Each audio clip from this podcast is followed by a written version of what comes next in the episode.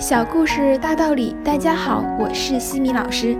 今天和大家分享的是哈佛家训经典小故事。故事的题目是“把枪口抬高一厘米”。一九九二年二月，柏林墙被推倒后不久，当年守卫柏林墙的东德士兵英格·亨里奇被告上法庭。在控辩双方的激烈争论中，亨里奇射杀青年。格夫洛伊的一幕又重新浮现在人们眼前。二战结束时，作为战败国的德国被前苏联和美、英、法国占领，并被划分为东德和西德。东德属于前苏联的势力范围，西德属于美、英、法的势力范围。首都柏林也因此分成了东柏林和西柏林。由于东西柏林的经济差异日益增大，很多东柏林市民举家逃往西柏林。为了遏制这种情况，东德政府于1961年8月13日在东西柏林间拉起了一道铁丝网，随即又建起了长155公里、高4米的钢筋混凝土高墙。从此，柏林被分为了两个世界。东柏林的恋人再也不能到西柏林约会，西柏林的儿子再也不能回东柏林探望重病的母亲。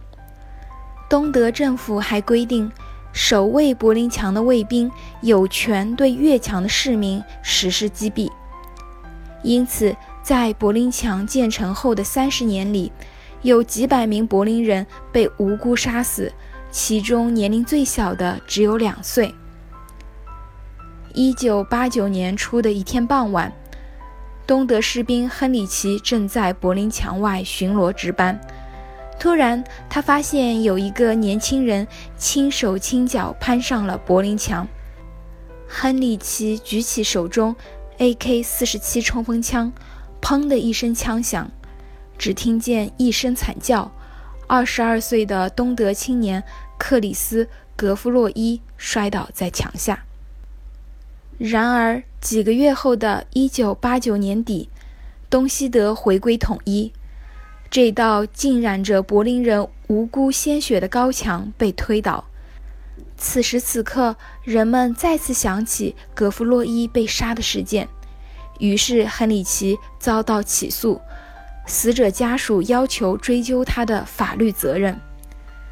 在法庭上，亨里奇的辩护律师宣称。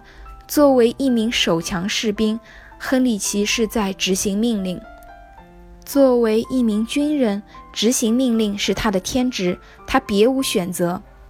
听了辩护律师的陈词，虽然很多人痛惜格夫洛伊的无辜之死，但似乎也无法承认亨里奇有罪。就在大家莫衷一是的时候，法官西奥多·塞德尔。面色严峻地对辩护律师进行反驳。他说：“一名军人不执行上级命令固然是有罪的，但是射击不准是无辜的。作为一个心智健全的人，谁都知道这道高墙意味着什么，也知道翻越高墙的人在做什么。他们不是间谍，他们不过是去探望自己的亲人。”不过是去寻找自己的美好生活。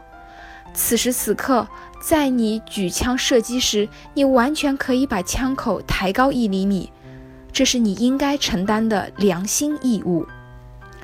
说到这儿，法官塞德尔的心里强压着巨大的悲痛，他将目光缓缓地投向旁听席，投向格夫洛伊的家人，投向被告亨里奇，投向辩护律师。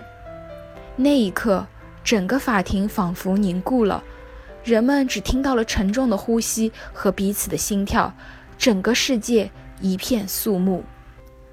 塞德尔饱含深情地接着说：“在这个世界上，除法律之外，还有良知和正义。当法律和良知产生冲突的时候，良知是最高的行为准则。”尊重生命是一个放之四海而皆准的原则。